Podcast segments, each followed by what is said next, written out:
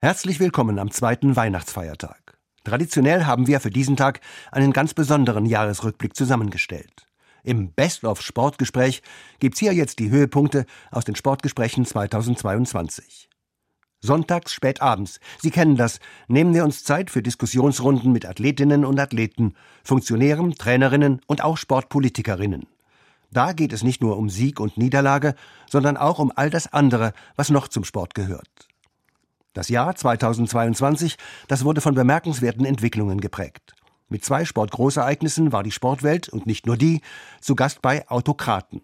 Zuletzt die Fußballweltmeisterschaft in Katar im Herbst und zu Beginn des Jahres die Olympischen Winterspiele in Peking. Dieses Event in China im Reich der Mitte stand zudem nicht nur unter dem Einfluss strikter Anti-Corona-Maßnahmen. Seit dem 24. Februar dominiert der Angriffskrieg Russlands gegen die Ukraine die Berichterstattung in den Medien und wirkt sich auch besonders auf die Welt des Sports aus. In den kommenden 50 Minuten begegnen Ihnen diese Themen ebenso wie Doping und Sportpolitik. Diskutiert mit Gästen auch aus der Wirtschaft, der Politik und der Kultur. Zusammengestellt hat die Sendung Piet Kreuzer. Sündenfall für Menschenrechte. Dieser Titel, mit dem Maximilian Rieger direkt zu Jahresbeginn sein Gespräch mit dem FDP-Menschenrechtspolitiker Peter Haidt und dem Deutschlandchef von Human Rights Watch, Wenzel Michalski, überschrieben hat, lenkte den Blick direkt auf die Menschenrechtsverletzungen im Olympiagastgeberland China. Diese hätten eine Qualität erreicht, die es in den vergangenen 30 Jahren nicht gegeben hätte. Eigentlich müsste man die Winterspiele boykottieren, forderten viele Kritiker. Ähnliches gelte für die Fußballweltmeisterschaft, die die FIFA, der Fußballweltverband, nach Katar vergeben hatte. Also der Punkt, dass diese Verbände ihre Glaubwürdigkeit verloren haben, ist überschritten. Das kann ich ganz eindeutig so sagen. Und was wir dann jetzt fordern und einsetzen und wie wir unsere Kritik und unsere Forderungen noch weiterhin verschärfen, werden wir in den nächsten Wochen diskutieren. Ich denke, dass 2022 wirklich die Wasserscheide ist, an der sich dann zeigen wird, ob überhaupt diese großen Weltverbände noch Sinn machen oder ob sie sich obsolet gemacht haben. Ich meine, auch kommerziell zum Beispiel haben wir gesehen, dass die letzten Spiele, Olympischen Spiele, bei den Fernsehübertragungen eine Einschaltquoten-Misere erlebt haben. Wenig Leute interessieren sich tatsächlich noch für die sportlichen Ereignisse. Ich denke, eine große Einkehr ist dort vonnöten. Die Funktionäre und Funktionärinnen, die jetzt da noch am Ball sind, scheinen aus der Zeit gefallen zu sein. Sie haben die Zeichen der Zeit nicht erkannt. Selbst wenn die Wirtschaft jetzt schon fordert, ähm, zum Beispiel der BDI fordert, die Menschenrechtsverletzungen in Xinjiang auch von Unternehmerseite her anzuprangern, spätestens dann muss einem Herrn Bach und den anderen klar sein, dass ihre Zeit gekommen ist und die müssen zurücktreten und einer neuen Generation von menschenrechtsbewussten Funktionären das Feld überlassen. Sonst haben sie selber ihren eigenen Sport im Sinne von Großveranstaltungen und Olympischen Spielen zerstört. Herr Heid, wenn wir jetzt nochmal auf die Olympischen Spiele jetzt genau drauf gucken, ähm, die werden ja stattfinden. Es wird keinen kompletten Boykott geben. Es gibt einen diplomatischen Boykott. Sie haben auch schon angesprochen, dass Sie das für Deutschland befürworten und haben auch gesagt, dass es da einen Antrag geben soll, den Sie da auf den Weg bringen sollen. Aber dass es da Schwierigkeiten gibt. Woran hakt es denn in der neuen Koalition? Naja, wir haben halt äh, drei Parteien. Äh, das ist auch für uns alle Neuland. Und ähm, wir haben uns ja jetzt erst zusammengefunden und jetzt ähm, haben wir äh, in der Woche vor Weihnachten die Ausschüsse konstituiert. Vorher war gar nicht klar, wer sitzt denn im Menschenrechtsausschuss von den anderen Parteien. Es gibt eine teilweise Kontinuität und jetzt versuchen wir das eben auf den Weg zu bringen. Ja, und äh, da geht es auch um Formulierungen, wie das dann so ist. Und man merkt halt gerade, ist Weihnachten, jetzt ist Neujahr. Das bremst uns so ein bisschen aus, aber ich hoffe, dass wir das rechtzeitig im Januar beschließen können. Die Bundesregierung hat ja schon intern gesagt, dass sie nicht reisen will, hat das so ein bisschen verklausuliert teilweise gesagt, auch wegen Corona.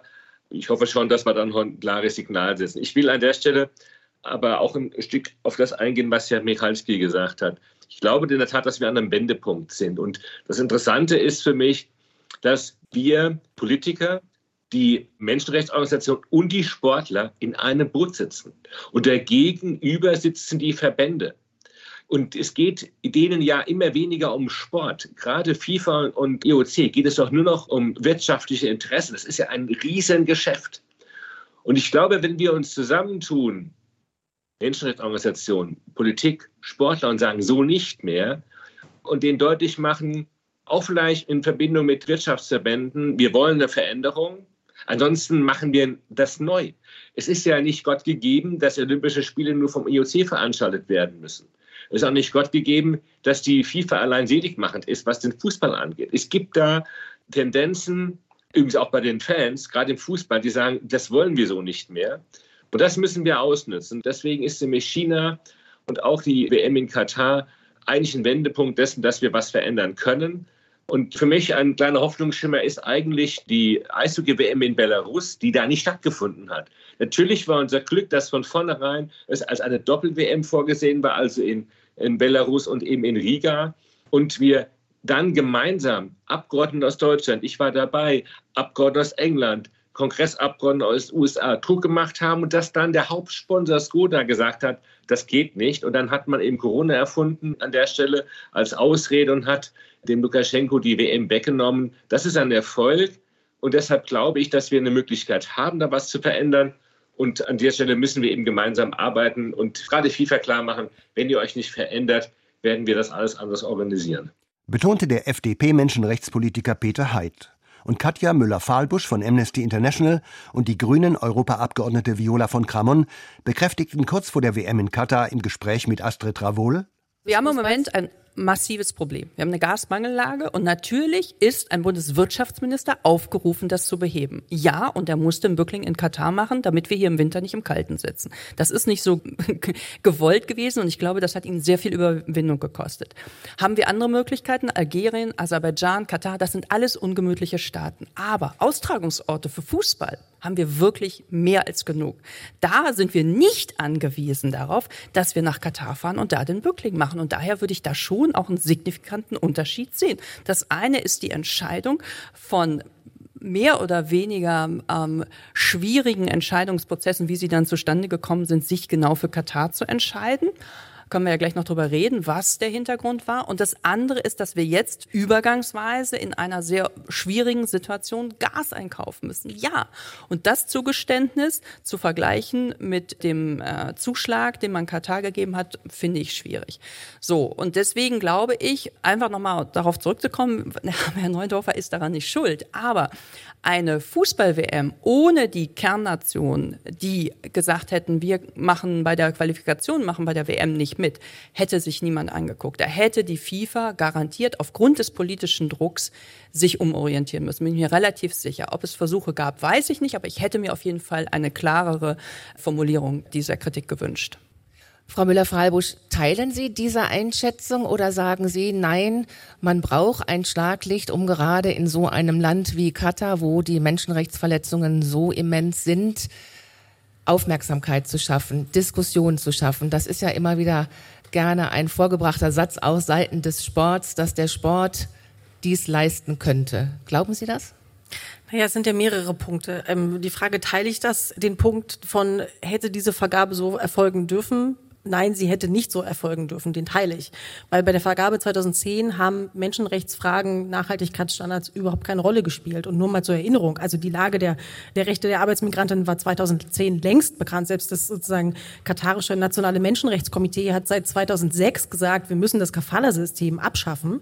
Also insofern, man wusste schon, in welches Land man vergibt und die FIFA hat sich null darum geschert. Und sie hat sich im Übrigen auch lange danach nicht darum geschert. Äh, die FIFA hat uns bis 2015 gesagt, dass sie der Meinung ist, dass dass die Situation der Arbeitsmigrantinnen in den Stadienbaustellen sozusagen not ihr Business wäre, sondern dass das sozusagen eine katarische Frage ist. Also ja, an dem Punkt stimme ich zu. Diese Vergabe hätte so nicht äh, folgen dürfen. Und unsere Forderung ist ja auch, dass zukünftige Vergaben anders passieren müssen, dass sie verbindlich gekoppelt sind an Menschenrechtsstandards, an Kriterien und auch an Nachhaltigkeitsfragen. Die andere Frage ist ja sozusagen, ne, bringt das was? Bringt das positive Veränderungen? Da muss man ganz klar sagen, wenn man zurückguckt, es gibt keinen einzigen empirischen Beleg dafür, dass irgendwo jemals Vergaben von sportlichen Großevents irgendetwas zum Besseren gewendet hätten. Das war in China nicht so. Man hat nach China sozusagen die Olympischen Spiele 2008 vergeben. Es hat nichts gebracht. 2022 wissen wir, dass die Menschenrechtssituation Situation noch schlechter war als 2008. In Russland hat es nichts gebracht, Aserbaidschan. Wir können sozusagen eine ganze Reihe, es gibt ja auch neben dem Fußball noch andere Sportarten. Also egal, wo man hinguckt, es gibt keinen einzigen empirischen Beweis dafür. Ich finde, Katar ist insofern ein bisschen besonders, weil wir, glaube ich, auch noch nie so lange und so vehement eine Diskussion hatten über Menschenrechtsfragen wie zu Katar. Also seit zwölf Jahren guckt die Öffentlichkeit hin und zwar nicht nur wir, ne? wir als Amnesty haben das auch bei Russland getan, wir haben es auch bei Beijing getan, wir haben es bei Aserbaidschan getan, wir haben es getan, wenn in Saudi-Arabien die Formel 1 stattfindet, aber jetzt gucken auch andere hin. Wir tun das gemeinsam, sozusagen diese Arbeit mit den Gewerkschaften, mit Zivilgesellschaft, mit Faninitiativen, die wirklich kreative und tolle Arten finden, sozusagen auch ihren Protest und ihre Frustration auch zu äußern. Das Thema ist in der Politik angekommen, das Thema ist im Sport angekommen, ist im Fußball angekommen. Und ich wage mir keine Prognose, weil dann ja immer die Frage kommt, ne, hält das über 2022 hinaus? Ich finde es sehr, sehr schwierig zu prognostizieren. Aber das ist tatsächlich eine Besonderheit in der Katar-Debatte und das ist auch eine Besonderheit mit Blick auf die Entwicklung des, des Sports. Der DFB hat sich eine Menschenrechtspolicy gegeben. Wir hätten uns das früher gewünscht, aber es ist passiert. Die FIFA hat äh, sich sehr spät und unserer Meinung nach auch noch nicht zufriedenstellend sozusagen bewegt. Aber ne, auch die FIFA hat eine Menschenrechtspolicy, hat die Statuten geändert, hat eine Nachhaltigkeitsstrategie verabschiedet. Da kann man jetzt kritisch sagen, ja, Papier ist geduldig und wir werden auch die FIFA messen, was im März 23 passiert, wo die WM dann vergeben wird und wie sie vergeben wird vor allen Dingen. Aber ich sehe da schon sozusagen Punkte, die mich mit Blick auf den Sport ich will nicht sagen hoffnungsvoll stimmen lassen, aber wo ich schon sozusagen einen qualitativen Unterschied auch zu vorherigen äh, Sportevents sehe. Wie malat sind der Sport und seine Spitzenorganisationen? Das wurde auch tagelang auf der Konferenz Play the Game kontrovers diskutiert. Korruption, Missbrauch, Diktatoren. Ist der Sport noch zu retten? Ein klares Nein gab es dazu von Francesco Ricci Bitti, dem IOC-Mitglied und Präsident der Vereinigung aller olympischen Sommersportverbände. Der Sport sei nicht krank und brauche keine Heilung, so seine Diagnose auf der Bühne vor dem Plenum. Im Sportgespräch am Rande der Veranstaltung reagierte der Politikwissenschaftler und Olympiaexperte Jules Boykoff darauf heftig. Er liegt da völlig falsch. Wenn man sich die Olympischen Spiele anschaut, gibt es zahlreiche Probleme, die an Olympia haften. Ganz gleich, wo sie stattfinden. Die Kosten schießen oft in die Höhe. Oft wird Greenwashing betrieben. Das heißt, es werden große Töne gespuckt, die aber nicht eingehalten werden. Oft wird der öffentliche Raum militarisiert und oft werden arbeitende Menschen aus der Stadt verdrängt und aus ihren Wohnungen vertrieben. Das passiert in den verschiedensten Städten in unterschiedlichem Maße. Ich habe in zahlreichen Olympiastädten gelebt und es mit eigenen Augen gesehen. Wenn man in Luxuslogen sitzt, bekommt man diese Dynamik vielleicht nicht aus erster Hand mit, aber ich kann Ihnen garantieren, dass sie existiert. Mrs. Dryden, You were an athlete, I just mentioned. Frau Dryden, Sie waren ja selbst Athletin. Haben Sie damals schon bemerkt, in was für eine Art System Sie antreten oder hat es eine Weile gedauert, bis Sie das realisiert haben? Nein, einiges davon habe ich absichtlich verdrängt. Andrew Jennings Bücher über die Korruption in der olympischen Bewegung kamen zur gleichen Zeit heraus, als ich an Wettkämpfen teilnahm, also 1992 bis 96. Ich meine, ich war 1992 17 Jahre alt und sehr abgeschirmt. Ich wurde von meinem Trainer missbraucht, körperlich, emotional und finanziell. Deswegen hatte ich keine wirkliche Perspektive, außer meinem Ziel, olympisches Gold zu gewinnen. 1996 habe ich dann begonnen, mich mehr mit dem Thema zu beschäftigen. Ich war auf der Universität, aber zu diesem Zeitpunkt hatte ich andere Probleme. Ich war verletzt. Man bekommt eine andere Sicht auf die Dinge, aber ich war trotzdem erst 21. Ich hatte schon 1996 von Andrews Büchern gehört, aber ich habe sie absichtlich nicht gelesen, bis ich meine sportliche Karriere beendet habe. Aber dann habe ich einen sehr schnellen Wandel durchgemacht. Von der Naivität und dem Glauben an den olympischen Geist und den Mythos, der sich darum rankt, wenn man an Wettkämpfen teilnimmt, von dem, was sie einem erzählen, hin zu einer kritischen Denkerin über das, was tatsächlich passiert. Reflektiert die kanadische Ex-Schwimmerin Nikki Dryden über ihren Wandel von der passiven Sportlerin zur engagierten Kritikerin. Anfang des Jahres hat die global grassierende Corona-Pandemie mit ihren Auswirkungen die Welt immer noch in ihren Fängen. Bei den Olympischen Winterspielen in Peking gab es strikte Corona-Regeln und die Null-Covid-Strategie, unter deren Deckmantel die chinesische Regierung ihre Überwachungsmaßnahmen und Abschottungsmechanismen verstecken konnte. Wenige Tage nach der Schlussfeier der Spiele, kurz vor den Paralympischen Spielen in Peking, fällt ein anderer Schatten auf die Welt. Russland marschiert in die Ukraine ein. Staatspräsident Wladimir Putin führt einen Angriffskrieg, unterstützt von Weißrussland. Eine Folge für den Sport? Russische und auch belarussische Sportlerinnen werden von internationalen Wettbewerben ausgeschlossen. Im Sportgespräch diskutieren dazu die Basketballerin Mareike Miller und der frühere Vorstandsvorsitzende des Deutschen Olympischen Sportbundes Michael Vesper. Naja, im Moment stellt sich die ganze Welt gegen Russland und gegen diesen Angriffskrieg. Und in einer solchen Situation kann der Sport und will er auch nicht abseits stehen. In einer solchen Situation muss auch der Sport eine klare Kante zeigen und sagen, wir müssen alle gemeinsam, die gesamte Welt muss zusammenstehen, um hier gegen diesen Krieg zu agieren und äh, diesen Angriffskrieg äh, so schnell wie möglich zu beenden. Und dazu dient eben wirtschaftlicher Druck, dazu dienen die ganzen Sanktionsmaßnahmen, die ergriffen worden sind. Und äh, dazu dient sicherlich auch der sportliche Druck, denn die Russinnen und Russen sind sehr sportbegeistert und sind auch am Sport interessiert. Und das ist ein Teil des Drucks, der dort ausgeübt wird. Frau Miller, da will ich Sie jetzt natürlich auch mit reinholen, weil Sie sind ja Athletenvertreterin und wir haben ja es gerade schon angesprochen, dass dieser Konflikt natürlich auch direkte Auswirkungen auf die russischen und belarussischen Athletinnen und Athleten hat. Ist das für Sie dann natürlich auch als Athletensprecherin ein Zwiespalt, in dem man dann im Moment ist, dass da eben auch Sportlerinnen und Sportler bestraft werden für etwas, worauf sie direkt zumindest keinen Einfluss haben? Ja, also grundsätzlich ist es natürlich ein Zwiespalt. Letztendlich muss man aber auch sagen, dass man sich davon nicht vollständig distanzieren kann. Aber letztendlich gibt es irgendwann auch einen Punkt, wo man sagen muss, was ist wichtiger? Und letztendlich ist hier an dieser Stelle eben der Sport und äh, die Beteiligung Einzelner eben nicht das Wichtige. Und ich glaube, wir sind in einer Situation, wo sozusagen der Kollateralschaden an den Athleten letztendlich in Kauf zu nehmen ist. Und man muss an der Stelle ja auch nicht nur an die russischen und weißrussischen Athleten denken, sondern man muss natürlich auch an alle anderen Athleten denken. Und ähm, wir haben zum Beispiel jetzt ganz konkret bei den Paralympischen Spielen 20 ukrainische Athleten, die einen Wettbewerb bestreiten müssen und sollen und äh, die dort auch vor Ort eben direkt gegen russische Athleten antreten müssten. Und auch hier ist es Verpflichtung der Verbände, ein entsprechendes äh, sicheres Umfeld und äh, eben einen fairen Wettbewerb herzustellen. Aber es geht nicht nur um die Spitzensportler in der Ukraine.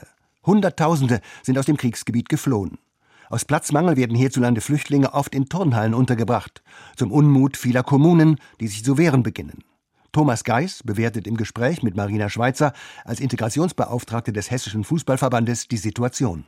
Da denke ich, die gleiche Gruppen am Anfang ist gut, dass Menschen auch gut austauschen können. Die Vermischung ist immer noch besser, wenn dann Menschen aufeinander zugehen können und voneinander lernen können, weil es entsteht was Neues. Integration heißt ja, dass A und B zusammenkommen und was C entsteht.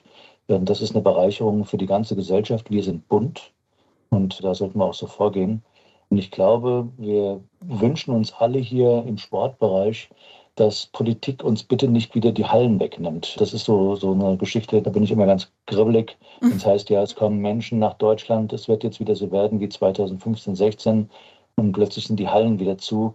Wiesbaden hat sich schon verweigert, dass sie keine Turnhallen zur Verfügung stellen wollen. Fußball kann man draußen spielen, das stimmt schon, ja. Aber es werden jetzt Sportarten auch gebraucht, die nicht nur auf junge Männer abgezielt sind. Auch Cricket kann man draußen spielen. Aber Judokas ähm, und auch Turnen und Tanzen, das geht eben nur in Hallen. Und wenn die uns zugemacht werden, da wünschen wir uns natürlich von Politik, äh, dass sie möglichst sensibel mit uns vorgeht und nicht sagt, so wird's gemacht, sondern dass wir von Anfang an in den Dialog reingehen. Die Sportkreise sind gut organisiert mit den kommunalen Kreisen und die Länder sind mit den Fachverbänden auch gut organisiert. Dass der Sport als Integrationsmotor gern zur Verfügung steht, ohne Frage. Aber bitte von Anfang an ins Gespräch kommen und nicht erst, wenn es heißt, so, jetzt haben wir die ersten drei Schritte gemacht und wir haben euch die Möglichkeit eigentlich genommen, die Integration ja, äh, dann, zu leben. Dann spiele ich jetzt mal den Hallenvolleyball vielleicht rüber an die Politikerin hier in der Runde. Ähm, hat man gelernt, dass man den möglichen Integrationsmotor Sport, dass man dem nicht die Hallen nehmen darf? Ja, ich finde es sehr wichtig, was Herr Geis gerade gesagt hat. Und deswegen war es ja auch so, dass ich so schnell mit dem DOSB und DFB ins Gespräch gekommen bin, jetzt in dieser Situation. Und genau das wurde mir da auch übrigens gesagt, ähm, das Thema der Sport- und Turnhallen Ich kann das verstehen, gerade nach der oder während der Corona-Pandemie ja eigentlich noch. Viele Sportvereine mussten sehr lange Zeit auf Trainingsbetrieb verzichten. Jetzt geht es wieder los und jetzt werden die Hallen dann für Geflüchtete ja zur Verfügung gestellt. Ich kann das verstehen und bin da auch im Gespräch und gebe das weiter an die Länder. Das ist natürlich ja auch in Zuständigkeit vor allem der Bundesländer und der Kommunen. Die Frage, wie sie die Geflüchteten unterbringen können, das ist schwierig von Bundesebene zu steuern. So wie ich es aber jetzt beobachtet habe, ist das auch bei vielen angekommen, dass die Sporthallen eigentlich nicht die erste Option sein sollten, ähm, sondern eher auch zum Beispiel Liegenschaften der Bundeswehr, die gerade nicht genutzt werden. Wir haben auch viele bundeseigene Liegenschaften, die der Bund den Ländern zur Verfügung und den Kommunen zur Verfügung stellt. Also da achtet man drauf. Jetzt war ich zum Beispiel gestern in Flensburg in einer Sporthalle, die tatsächlich für eine Notunterkunft genutzt wurde, wo man aber darauf achten will, noch einen Teil dem Sportbetrieb zur Verfügung zu stellen. Also das muss man sagen. Wir müssen jetzt innerhalb von kurzer Zeit sehr viele Menschen aufnehmen, ähnlich wie 2015, aber die Zugangszahlen sind noch viel größer und schneller erreicht im Vergleich. Und deswegen kann ich natürlich auch die Kommunen verstehen, wenn sie nicht genau wissen, sonst wohin mit den Leuten. Also das ist eine schwierige Situation, aber da gegenseitig auch darauf zu achten, finde ich sehr wichtig. Und wie gesagt, also diesen Appell trage ich auch weiter an meine Kolleginnen und Kollegen in den Ländern und Kommunen. Erklärt Rem Alabali Radovan, Staatsministerin und Beauftragte der Bundesregierung für Migration, Flüchtlinge und Integration. Besonders beschäftigt hat uns 50 Jahre nach den Olympischen Sommerspielen von München, wie mit den Opfern der olympischen Vergangenheit umgegangen wird. Der Terroranschlag der Palästinenser auf die israelischen Sportler 1972 in München gehört zu den schwärzesten Kapiteln der olympischen Geschichte. Ein halbes Jahrhundert danach kämpften die Angehörigen immer noch um eine angemessene Entschädigung, beklagte Anki Spitzer. Sie ist die Witwe des bei dem Anschlag auf das israelische Olympiateam ermordeten Fechttrainers André Spitzer und auch Sprecherin der Hinterbliebenen. Das Sportgespräch mit Matthias Friebe und Anki Spitzer hat deutlich Bewegung in die Diskussion um Entschädigung gebracht. Okay, you, you know, I want to make it clear. We asked for three things. Ich möchte es klarstellen. Wir haben um drei Dinge gebeten. Erstens eine öffentliche Entschuldigung und die Übernahme der Verantwortung für alles, was während des Attentats in München schiefgelaufen ist. Und Steinmeier hat zugestimmt, sich öffentlich zu entschuldigen. Zweitens die Öffnung aller Archive, weil die jahrzehntelang nicht zugänglich waren. Es gibt noch viele Informationen. Ich habe erst vor zwei Monaten 540 neue Dokumente bekommen, die ich noch nie gesehen habe und die angeblich bis 2000 2047 unter Verschluss bleiben sollten. Das wäre in 25 Jahren. Da werde ich tot sein. Also haben wir Präsident Steinmeier gebeten, alle Archive zu öffnen und er hat auch unserer zweiten Forderung zugestimmt. Und dann war unsere dritte Forderung, dass wir zum 50-jährigen Jubiläum endlich eine Entschädigung bekommen, weil wir bis jetzt noch nie eine Entschädigung bekommen haben. Obwohl die Leute in den Zeitungen schreiben und im Radio erzählen, dass wir viel Geld bekommen haben, haben wir aber nicht. Was wir bekommen haben, war eine humanitäre Geste, keine Entschädigung. Es steht auf dem Brief. Also sagten wir, wir hätten gerne eine Entschädigung nach internationalem Recht, weil wir überprüft haben, dass die Ereignisse in München ein internationaler Terroranschlag waren. Und nach internationalem Recht müssen wir nach internationalen Standards entschädigt werden. Wie unser internationaler Standard ist, zeigt sich am Beispiel von Lockerbie, als das Flugzeug auf Schottland niederging, als 270 Menschen an Bord getötet wurden und sie 10 Millionen Dollar Entschädigung pro Familie bekamen. Und ein weiteres weiteres Beispiel ist der Bombenanschlag auf die Disco Labelle in Berlin, als zwei US-Amerikaner und eine Türkin getötet wurden. Und sie wurden mit 35 Millionen Dollar entschädigt, weil es internationale Terroranschläge waren, wie bei uns. Und die deutsche Regierung will uns nach deutschen lokalen Maßstäben entschädigen. Doch beim Neonazi-Anschlag in Hanau, als die Neonazis die Türken getötet haben, das war eine Sache, an der Deutschland keine Schuld hatte. Das konnten sie nicht verhindern. Sie wussten, wussten nichts davon. Und das Gleiche mit dem Anschlag auf dem Berliner Weihnachtsmarkt, auf dem Breitscheidplatz. Auch da war Deutschland nicht schuldig. Warum wollen Sie uns also mit lokalen Maßstäben vergleichen? Es tut mir sehr leid für alle Opfer, die ihr Leben bei diesen beiden Anschlägen verloren haben. Ich sagte, Sie müssen uns mit internationalem Terrorismus vergleichen. Und da gibt es andere Maßstäbe. Es hat nichts mit dem lokalen deutschen Gesetz zu tun, weil Deutschland hier schuldig ist.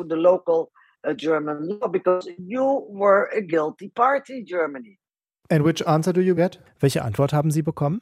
We had one wir hatten am 22. Juli ein Angebot vom deutschen Botschafter hier in Tel Aviv überreicht bekommen. Und er gab uns ein Papier, das nicht unterschrieben war, das keinen Briefkopf hatte, ein Arbeitspapier, wie er sagte. Und da stand, dass wir 5,4 Millionen Euro bekommen würden. Wir sind 34 Familienmitglieder und ich spreche von direkten Familienmitgliedern, ich spreche von den Witwen, ich spreche von Waisen und von Eltern, nicht von Brüdern und Schwestern. Wir waren 34 Personen, als es 1972 passiert ist. Jetzt sind noch 23 direkte Familienmitglieder übrig, die eine Entschädigung bekommen sollten. Wenn Sie das Angebot auf 23 Personen aufteilen, nachdem wir auch noch die Anwaltskosten abziehen müssen, dann kommen wir bei ungefähr 200.000 Euro raus. Nein, das ist nicht würdevoll. Niemand kann uns genug für unsere Ehemänner und Väter bezahlen. Aber das Mindeste, wenn es 50 Jahre her ist und Deutschland sich reinwaschen und Verantwortung übernehmen will, wie sie es uns versprochen haben, und die Archive öffnen wollen, wie sie es uns versprochen haben, dann sollen sie gefälligst ein würdevolles Angebot machen und uns keinen Knochen hinhalten, nachdem wir wie ein armseliger Hund hinterherlaufen müssen. Ich habe Präsident Steinmeier gesagt, machen Sie keine Bettler aus uns, weil wir keine Bettler sind. Wir fordern eine gerechte Entschädigung. Die meisten Menschen, die einen Terroranschlag erleiden mussten, müssen sich zuerst einen Anwalt holen und fangen dann an zu klagen sagen. Wir sind seit 49 Jahren damit beschäftigt, eine Schweigeminute bei der Eröffnungsfeier der Olympischen Spiele zu bekommen. Letztes Jahr in Tokio war es endlich soweit. Gott weiß, warum es 49 Jahre dauern musste, aber immerhin gab es sie.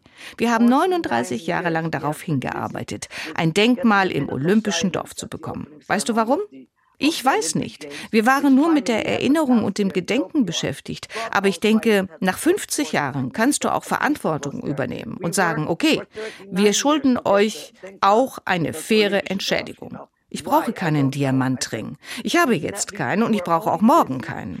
Aber für die 14 Kinder, die 50 Jahre lang im Schatten des Attentats in München gelebt haben und die alle ein Loch in ihrem Herzen haben. Sie hatten keinen Vater, der bei ihrer Einschulung war oder auf sie gewartet hat, wenn sie mit der Highschool fertig waren oder sie zum Altar geführt haben, als sie geheiratet haben oder ihr erstes Enkelkind sahen. Sie hatten diese Menschen nicht. Sie hatten keinen Versorger.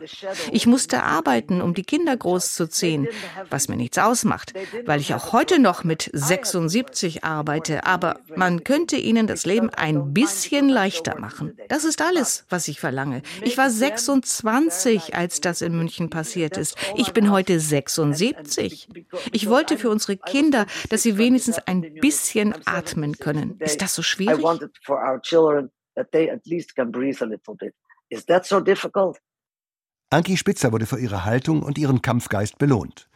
Wenige Tage nach dem Sportgespräch kam es zu einer Einigung mit der deutschen Regierung und es wurde eine Entschädigung für die Hinterbliebenen der Opfer in Höhe von 28 Millionen Euro vereinbart.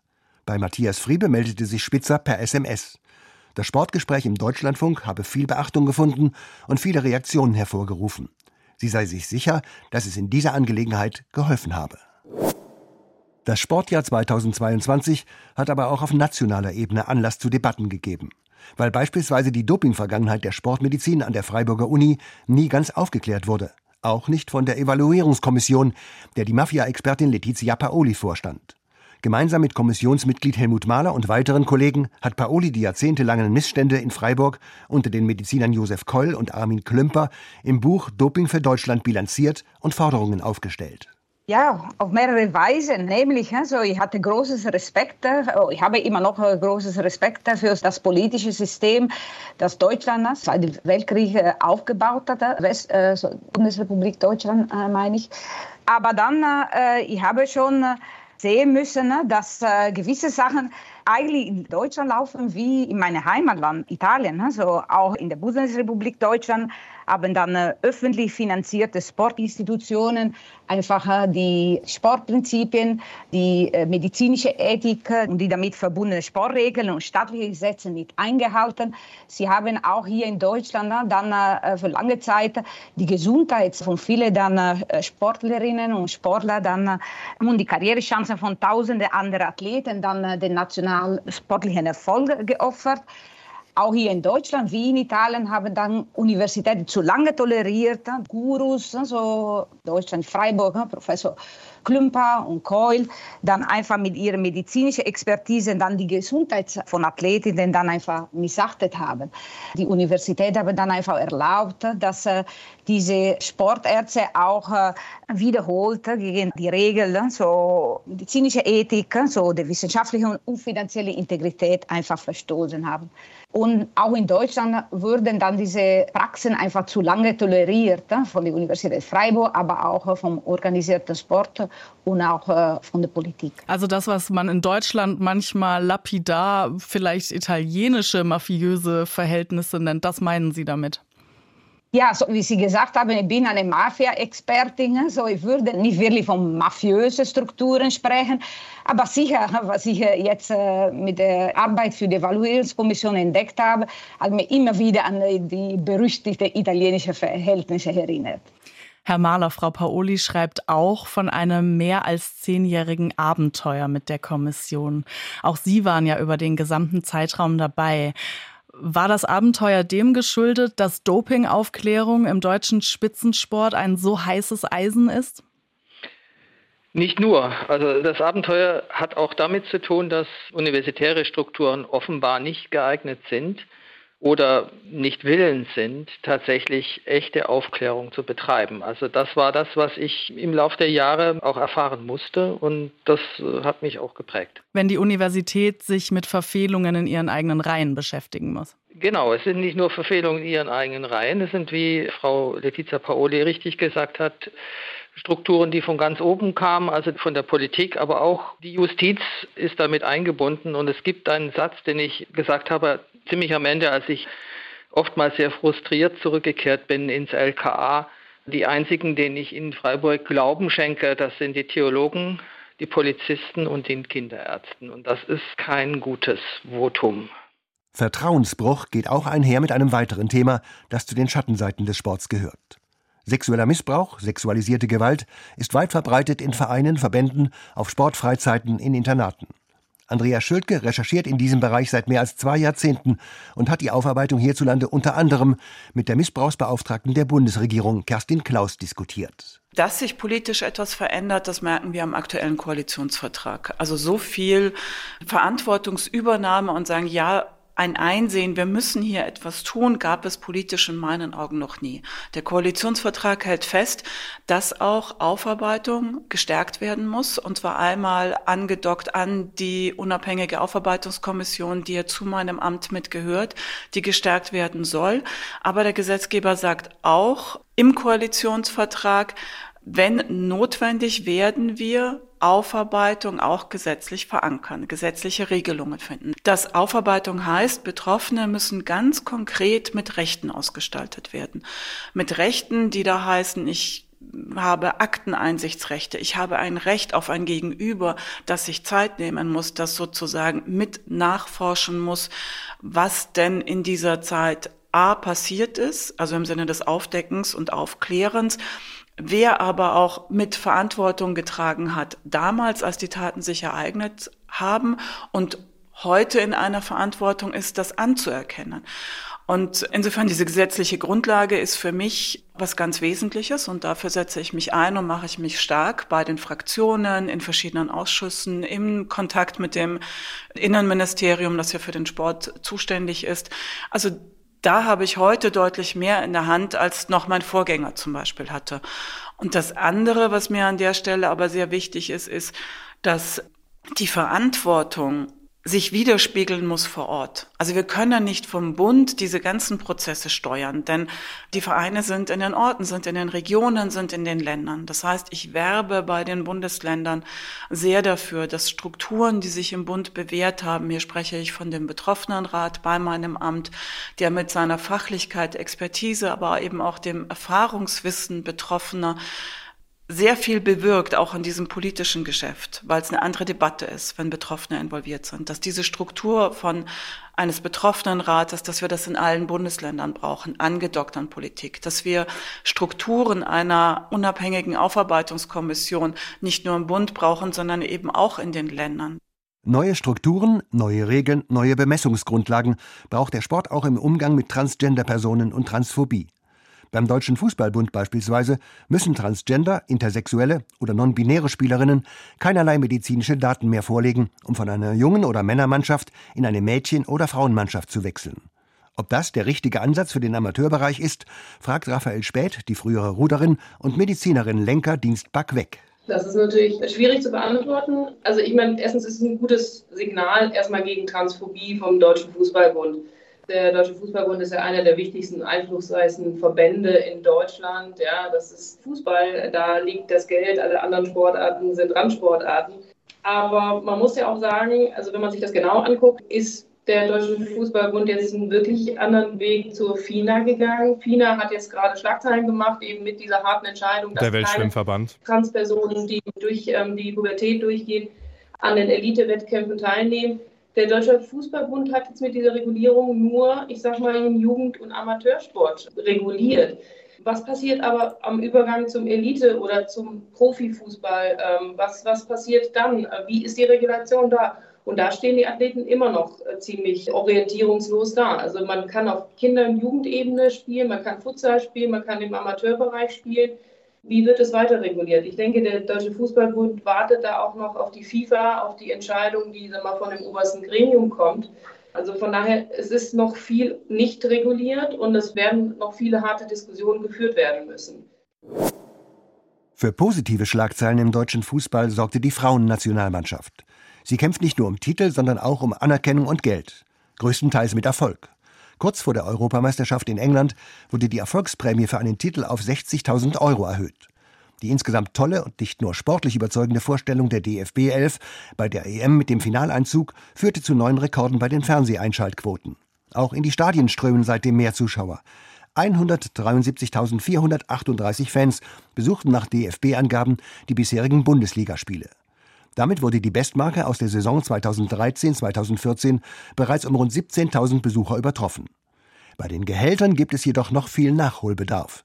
Die ehemalige Nationalspielerin Lena Lotzen, Co-Trainerin bei den U17-Nationalteams des DFB, hat ihre Masterarbeit zum Thema duale Karriere geschrieben und im Sportgespräch den Vorschlag von DFB-Nationalspielerin Lina Magul, einen Mindestlohn für Fußballerinnen einzuführen, unterstützt. Ich finde es keinen schlechten Gedanken, ehrlich gesagt, weil, wie jetzt gerade die Zahlen sagen, viele Spielerinnen leben am Existenzminimum. Also das ist wirklich sehr, sehr gering und fahren einen extremen Aufwand. Und wir, wir, wir haben jetzt bei der EM gesehen, was für eine Begeisterung, glaube ich, auch der Frauenfußball entfachen kann und wie viel da äh, mittlerweile auch möglich ist. Und wir wollen ja, dass Spielerinnen auch da Begeisterung dran finden, beim Fußball dabei bleiben und ähm, uns auch für die Breite unterstützen. Das ist ja auch so ein Faktor, dass unsere Breite in den letzten Jahren eher zurückgegangen ist, dass immer weniger Mädels Fußball gespielt haben. Ich glaube, dieses Jahr ist jetzt wieder ein, Tick, ein Anstieg zu verzeichnen, aber wir wollen, dass die immer mehr spielen und dann müssen wir aber auch gewisse Bedingungen liefern. Wenn ich mit sechs, sieben, acht, neun Jahren irgendwie Fußballspielen beginne und weiß, okay, im besten Fall kann ich 200 Euro damit verdienen, überlege ich mir das, wenn das für mich der einzige Grund ist. Für mich war es der nie und ich glaube, für ganz, ganz viele ist auch der finanzielle Aspekt nicht der entscheidende, ob ich anfange oder nicht. Aber wenn ich vielleicht im Hinterkopf oder mich entscheiden muss, mache ich das oder spiele ich weiter Fußball und dann weiß ich, puh, eigentlich kann ich nicht viel mehr wie 2, 3, 400, 500 Euro erstmal verdienen. Weiß ich nicht, ob ich, ob ich so konsequent dabei bleibe. Das Schöne, was vielleicht zu sehen ist, ist, dass es trotzdem aber auch Ausschläge gibt, also dass auch gewisse Spielerinnen viel, viel mehr Geld verdienen und dass auch in der Bundesliga mittlerweile viel, viel mehr Geld verdient werden kann. Aber ich würde auch für einen Mindestlohn stimmen, wenn es mal zu dieser Abstimmung kommen würde. Bei den finanziell deutlich besser gestellten deutschen Fußballnationalspielern sorgte dagegen nicht nur das eigene enttäuschende Abschneiden bei der Weltmeisterschaft für schlechte Stimmung. Das Vorrundenaus in Katar legte offen, die Querelen an der DFB-Spitze wurden in den ersten Monaten dieses Jahres wohl nur überdeckt und nicht gelöst mit der Wahl von Bernd Neuendorf zum neuen DFB-Präsidenten. Vor den Wahlen hatte die Initiative Fußball kann mehr wiederholt das gesagt, worüber in der Gesellschaft inzwischen wohl Konsens herrscht. Der größte nationale Fußballverband der Welt, der Deutsche Fußballbund, braucht dringend eine Erneuerung. Und zwar auch an der Spitze. Aber die Frauen hinter dieser Initiative fühlten sich ausgeschlossen. Nicht nur bei der aktuellen Zusammensetzung des DFB-Beratergremiums zur sportlichen Zukunft der Männernationalmannschaft, das nur aus älteren Ex-Fußballfunktionären und Ex-Nationalspielern besteht und sich entsprechend ja mit dem Fußballgeschäft auskennen müsste. Schon weit vor Gründung dieses Gremiums hielt Ex-Fußballerin und Funktionärin Katja Kraus im Sportgespräch dagegen. Ja, das ist immer das Argument, ähm, aber wir wollen nicht den Fußball der Vergangenheit äh, gestalten, sondern es geht darum, den Fußball zukunftsfähig zu machen. Und ich glaube ja immer daran, dass man unterschiedliche Dinge zusammenbringen muss. Und ich habe hohen Respekt vor all diesen Menschen, die sich in den Vereinen und Verbänden engagieren. Und ich glaube nur, dass auch deren Arbeit einfach weniger wirksam ist, wenn die Menschen, die an der Spitze stehen, dieses System konterkarieren durch ihr Verhalten, durch fehlende Glaubwürdigkeit, wie wir es gerade schon gesagt haben, durch fehlenden Innovationswillen, durch vielleicht auch fehlenden Kontakt zu genau diesen Menschen und deren Bedürfnissen. Und deshalb geht es darum, unbedingt einen neuen Geist zu bringen und das Spiel wieder in den Vordergrund zu stellen und diejenigen Menschen, die genau das wichtig nehmen. Und mein Eindruck ist, dass sehr vieles geleitet ist von persönlichen Interessen, von Versorgungssystemen, die aber nicht das Spiel in den Mittelpunkt stellen. Jetzt ist das ja schon mehrfach angeklungen. Claudia Neumann hat gerade auch schon gesagt, dass im Prinzip einige Entscheidungen da schon vorgefällt sind. Für unsere Hörerinnen und Hörer ist es vielleicht jetzt nicht so ganz einfach nachzuvollziehen, wie sowas abläuft oder worauf sie ihre Annahme stützen. Also könnte eine von Ihnen dreien einmal erklären, wie Sie darauf kommen, dass das Ganze jetzt praktisch schon abgekatert ist? Also Na, da kann ich vielleicht nochmal ein, einspringen. Claudia ähm, Neumann. Also es ist ja so, dass wir tatsächlich ähm, sehr viel mit Menschen auch aus dem inneren Kreis des DFB, aus den Landesverbänden und so weiter reden, die sich äh, bei uns auch durchaus melden und mal mit einem Rat abholen wollen, wie man das einzuordnen hat und die aber natürlich auch viele Informationen bekommen. Und ähm, also die jüngsten Entwicklungen äh, deuten auf einen komplett abgesprochenen Ausgang in allen Bereichen hin. Nicht nur im Übrigen, was die Wahl betrifft, sondern auch was die Anträge zu Satzungsänderungen betrifft. Auch das soll, muss man ja immer im Konjunktiv sagen, ähm, alles bereits geklärt sein. ZDF-Reporterin Claudia Neumann war das zuletzt. Sie hat selbst einige Erfahrungen im Männergeschäft Fußball gemacht und ist immer wieder gegen Widerstände angelaufen. Es kam wie angedeutet. Bernd Neuendorf wurde im Frühjahr 2022 der neue Präsident des DFB und machte in der Folge nicht immer eine gute Figur. Sein Auftritt vor und während der WM in Katar war wenig überzeugend. Der starke Mann im deutschen Fußball ist nach dem WM-Beben jetzt Hans-Joachim Watzke. Der DFL-Aufsichtsratschef und DFB-Vizepräsident hat die Fäden im Hintergrund gezogen. Nur kurz nach dem Rückzug des DFB-Sportdirektors Oliver Bierhoff verabschiedete sich auch Donata Hopfen als Vorsitzende der Geschäftsführung der Deutschen Fußballliga. Bei den Nachbesetzungen der Ämter und auch bei den anstehenden DFB-Reformen agiert Watzke sicher ebenfalls in einer Hauptrolle. Watzke, der ja auch noch Chef von Fußball-Bundesligist Borussia Dortmund ist, hat in Sachen 50 plus 1 Regel eine klare Haltung. Er will daran festhalten, dass die Mehrheit bei einem eventuellen Investoreneinstieg auf jeden Fall immer beim Stammverein bleibt.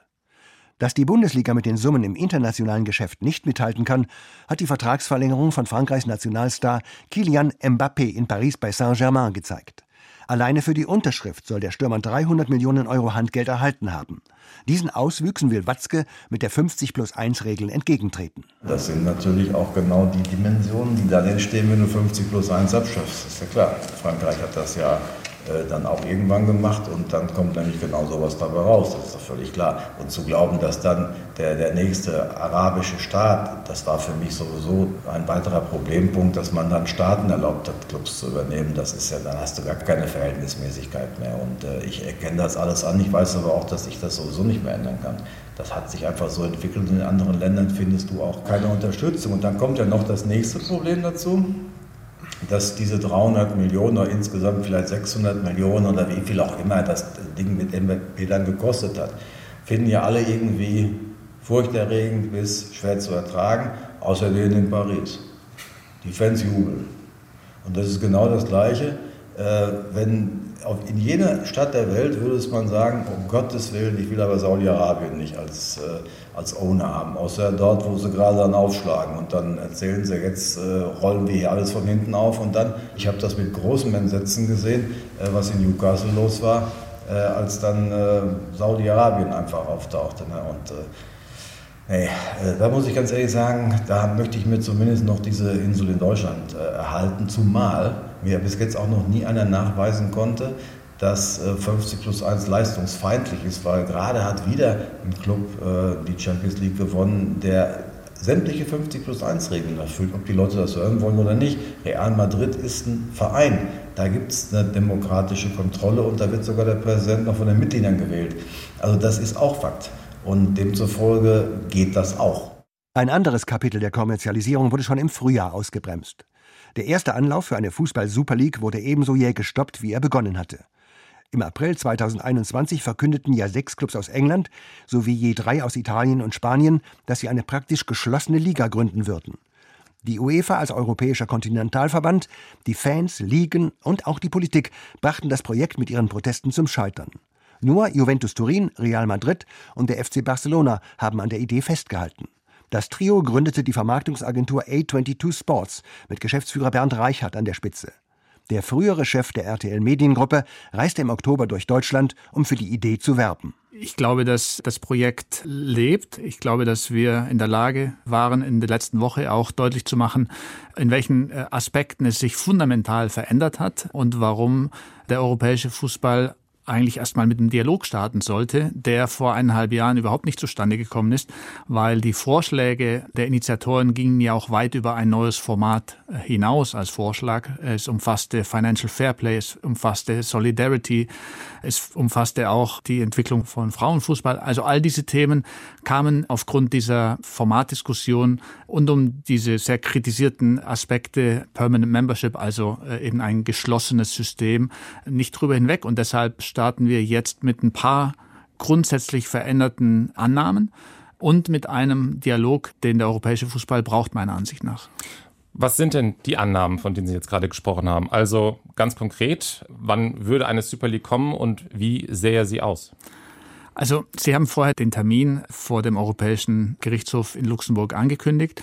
Das ist natürlich eine Perspektive, auf die die Fußballwelt sich verständigen muss und die darf niemand überraschen. Und der Gedanke, lassen wir uns mal gemeinsam darauf rumdenken, wenn der Status quo als nicht legal gilt, ähm, dann sollte der Fußball auch auf europäischer Ebene in die Hände der Clubs gehen, genauso wie sie in der Bundesliga und in jeder anderen europäischen Liga die Ausrichter des Wettbewerbs sind, sind sie auf europäischer Ebene überhaupt nicht in der Lage, überhaupt ein Mitspracherecht zu haben am europäischen Clubfußball. Dort residiert die Autorität nur äh, bei der UEFA. Wenn das sich ändern sollte, und ich vertraue natürlich den Instanzen in Luxemburg, dann sollten die Clubs sich darauf verständigen, wie geht's dann weiter, welche Alternative können wir schaffen. Reichards Optimismus wurde aber schon kurze Zeit später gedämpft. Die UEFA macht in einem Gespräch mit Super League-Vertretern unmissverständlich klar, dass sie nicht an einer Zusammenarbeit interessiert sei. Einen weiteren Dämpfer gab es vor dem Europäischen Gerichtshof. EuGH-Generalanwalt Athanasios Rantos vertrat in seinem Schlussantrag die Ansicht, die Super League könne einen eigenen Wettbewerb schaffen, aber die Vereine könnten nicht ohne die Erlaubnis der internationalen Verbände an den Wettbewerben der FIFA und der UEFA teilnehmen. Fazit: Die Regeln der internationalen Verbände würden nicht gegen das Wettbewerbsrecht der Europäischen Union verstoßen. Wenn die Richter dem Antrag des Generalanwalts wie gewöhnlich folgen, wäre das das Ende eines Traums. Das war unser Jahresrückblick entlang bedeutender Sportgespräche, die wir 2022 wöchentlich geführt haben. Diese Sendung von Piet Kreuzer gibt es, wie viele andere, in unserer kostenfreien Audiothek-App. Dort findet sich übrigens auch unser Sportpodcast Players, in dem wir wöchentlich die Mächtigen im Sport vorstellen, die verändern, manipulieren und verraten, aber auch verbessern.